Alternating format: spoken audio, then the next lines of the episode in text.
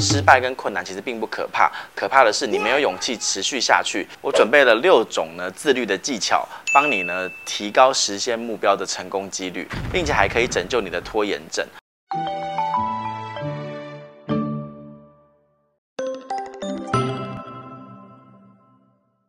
Hello，大家好，我是冒牌生。之前的影片呢、提到要跟大家分享如何提高实现目标的成功率。我准备了六种呢自律的技巧，帮你呢提高实现目标的成功几率，并且还可以拯救你的拖延症。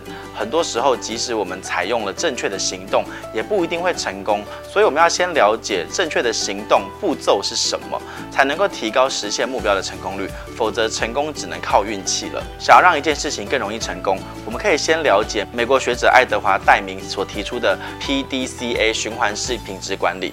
代名圆环改善你的成功流程，他们分别是规划、执行、查核和行动，以确保你的目标呢可以达成，进而呢让你的品质呢持续的改善。接下来你一定要先想清楚这两个点：第一，你的目标是什么，要怎么实现？第二，你有没有具备一个良好的心态？关键就是在第二点的心态。心态决定每一个人会采取什么样的措施来应对，也就会有不一样的结果。先准备好这两点之后呢，再从下面的六个步骤呢去行动，你就有更高的实现目标的机会。第一个呢是确认你的成功定义。每一个人对成功的定义都不一样哦。你想要追求成功却毫无目标，那么这个成功就只是空谈而已。所以呢，在开始行动之前，你应该先思考过你想要的成功是什么。我相信有很多人没有思考过这个问题，他们的成功可能就只是一个想法，就是我要赚很多钱。那么很抱歉，如果你只有这个目标的话，你一定不会成功的。那么该怎么努力呢？你可以先问自己几个问题。首先，你想要从这件事情上赚到钱，那么应该要满足哪一些条件？第二，现在呢，我有能力满足这些条件吗？如果没有的话，我要怎么样着手培养这些能力？第三，我需要多久才能够满足这些条件？需要多久才能收获结果？第四，哪一些因素呢会决定我能不能够从这些事情上面赚到钱？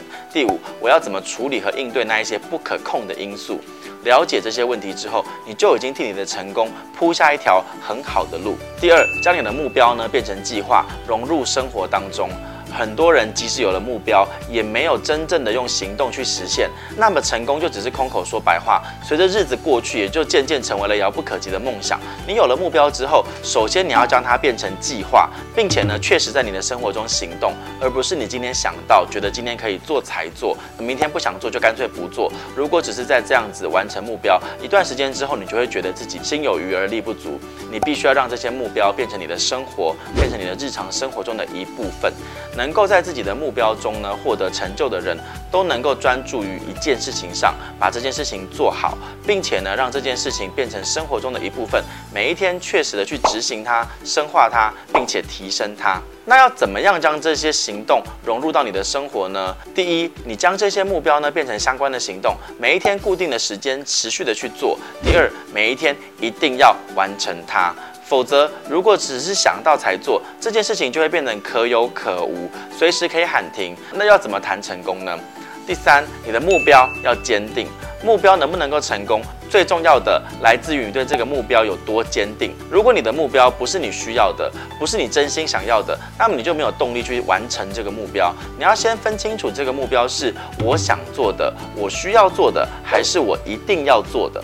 知道如何实现目标很重要，但是呢，你更应该要知道你为什么要追求这些目标。否则，即使将来达成了这件事情，也不会给你带来成就感跟满足感。要先问问自己，你要实现这个目标的原因是什么？假如你想要赚很多钱，那你为什么想要赚很多钱？是因为你要养家糊口，还是你要结婚成家？你需要对自己的目标有深刻的了解。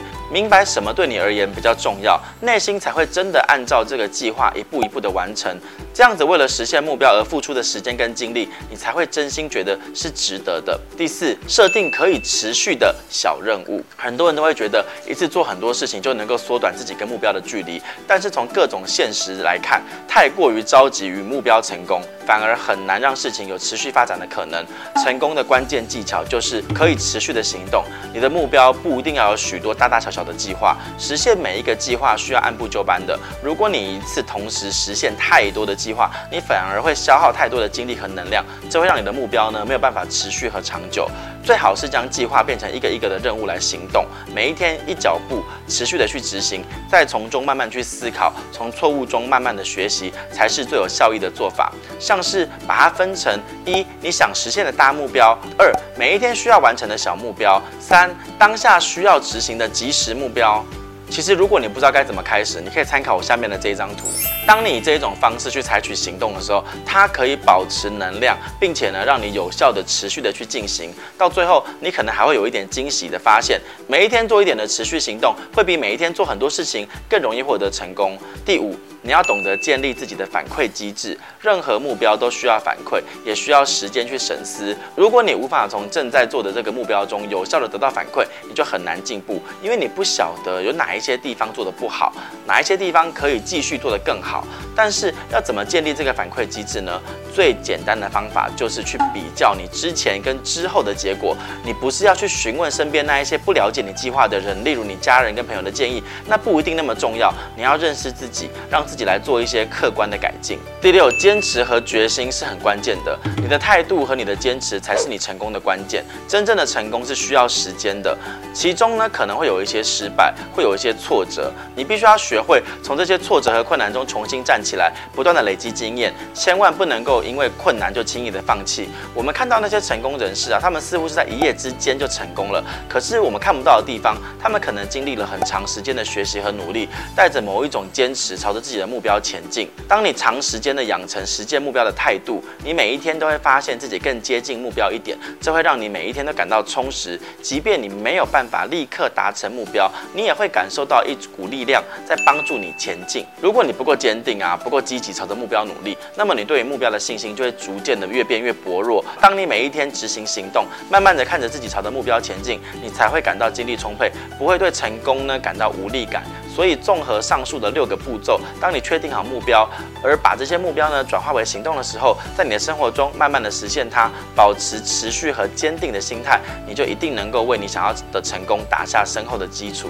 失败跟困难其实并不可怕，可怕的是你没有勇气持续下去。希望我们呢都能好好的把握每一天，一步一步的迈向成功，找到属于自己的理想生活。在结束之前呢，我来做一个下集预告吧。求职的时候，你到底要选择大公司还是小公司比较好呢？这是我最近啊收到的读者的提问。想当年我自己也曾遇过类似的状况，所以呢，我想用我自己的经验呢来做出发点，跟大家分享这个议题。也欢迎你呢留言说说看你的选择。如果是你，你会选择大公司还是小公司？然后，如果你想要看下一集，记得在 YouTube 订阅“冒牌生有话说”的频道，并且呢帮我追踪、按赞还有分享。身边如果有朋友需要求职或转职的建议，欢迎你分享我的影片给他看哦。不需要问我了，拜拜。